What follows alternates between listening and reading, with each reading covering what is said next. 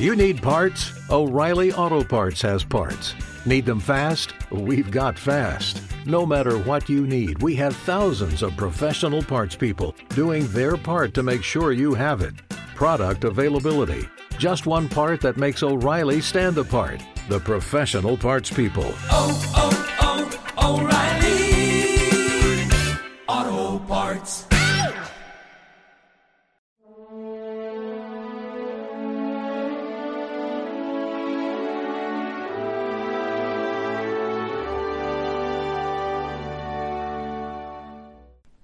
Tu madre y tus hermanos están fuera.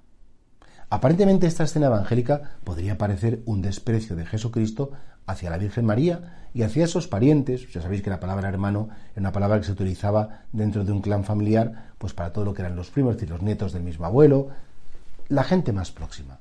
Y claro, y Jesús dice de repente, eh, ¿quiénes son mi madre, mi madre y mis hermanos?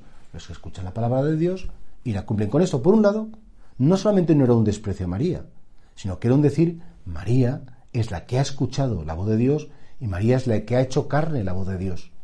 Y por tanto ella es el modelo de aquellos que escuchan la voluntad de Dios y que la cumplen.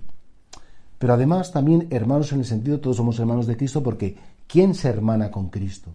Pues efectivamente aquel que conoce el rostro del Padre, aquel que escucha sus palabras, aquel que conoce su amor y que Cristo se convierte en alguien tan íntimo, tan importante, tan esencial en su vida, efectivamente es más que un familiar. De hecho, ¿cuántas veces en la historia de la Iglesia muchos mártires tuvieron que elegir entre su familia y Cristo y tuvieron que elegir a Cristo?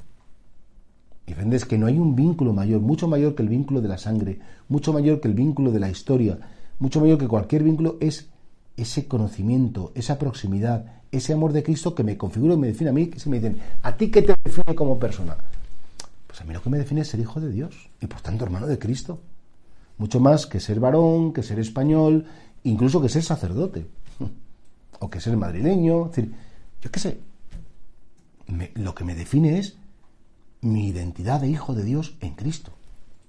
Y por tanto, ¿quiénes son mi madre y mis hermanos? Pues aquellos que están conmigo, que viven en mí, que han querido crear, porque han dejado que el Espíritu Santo actúe en ellos, han querido crear una nueva criatura, una nueva identidad basada en mí. Y esa es mi familia. Y con esto no hay que decir que no hay que querer a la familia sangre. Pues claro que hay que querer a los hermanos, a los padres. Por supuesto que sí. Pero incluso desde Cristo se les puede querer mucho más, con un amor mucho más puro y mucho más limpio.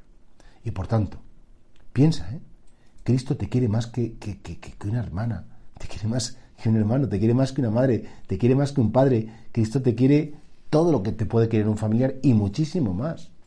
Por supuesto que sí. Encuentra en Cristo ese vínculo, esa cercanía, esa proximidad él te lo quiere dar todo.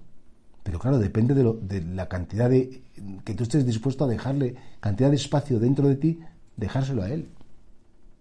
Ojalá que sí, que efectivamente tú reconozcas en tu vida su presencia y que de algún modo reconozcas, yo sin Cristo no tendría explicación. Yo sin Cristo no sería yo. Yo sin Cristo pues pierdo mi identidad porque a mí lo que me define, lo que más me define, porque yo lo elegí y Él me llamó, es mi proximidad mi cercanía y mi familiaridad con Él.